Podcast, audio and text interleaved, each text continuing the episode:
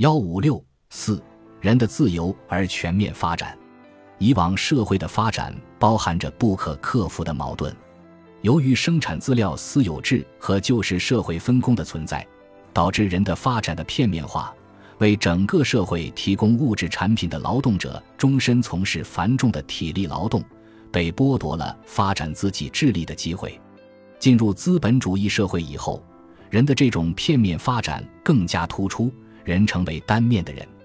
同时。生产力的高度发展和科技的巨大进步，为人类消灭自身的片面性，实现自由而全面发展创造了条件。人的发展的历史形态，人类追求自由的过程，也就是人本身不断得到发展的过程。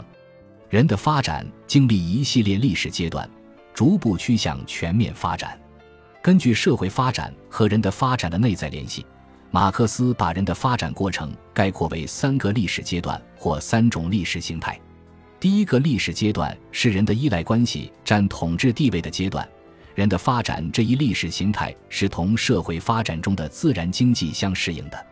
这一历史阶段包括原始社会、奴隶社会和封建社会。在这个历史阶段，个人没有独立性，直接依附于一定的社会共同体，依赖于血缘关系。人们之间的社会联系只限于共同体内部，只是在孤立的地点和狭窄的范围内发生地方性联系。在这种社会关系中，无论个人还是社会，都不能想象会有自由而充分的发展，因为这样的发展是同个人和社会之间的原始关系相矛盾的。这是人的发展的第一个历史形态。第二个历史阶段是以物的依赖关系为基础的人的独立性的阶段。人的发展这一历史形态是同社会发展中的商品经济相适应的。这一历史阶段是资本主义社会。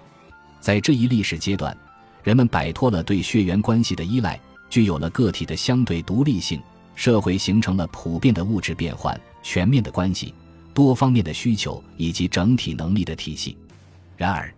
由于生产资料资本家私人占有制的存在，导致人的劳动异化。生产表现为人的目的，而财富则表现为生产的目的，导致社会关系以一己的物的关系的形式同个人相对立。人的发展依然受到社会关系的压抑，人的发展处在畸形、片面发展的状态。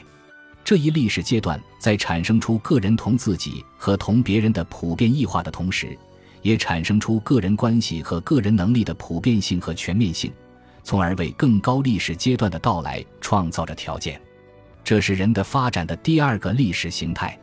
第三个历史阶段是建立在个人全面发展和他们共同的社会生产能力成为他们的社会财富这一基础上的自由个性的阶段。这一历史形态是同社会发展中的时间经济相适应的。这一历史阶段就是共产主义社会。在这一历史阶段，不是物支配人，而是人支配物。生产力和社会关系不再作为一己的力量支配人，而是置于人们共同控制之下。人们将在一种崭新的社会关系中获得自由而全面的发展，成为具有自由个性的人。这是人的发展的第三个历史形态。共产主义就是实现人的自由而全面发展的社会形态。在那里，每个人的自由发展是一切人的自由发展的条件。马克思主义哲学关于人的自由而全面发展的理想，不是指纯粹的个人修养，而是指一种社会理想和社会状态，基于生产力的高度发展、物质产品的极大丰富和旧式社会分工的消灭相联系的共产主义社会。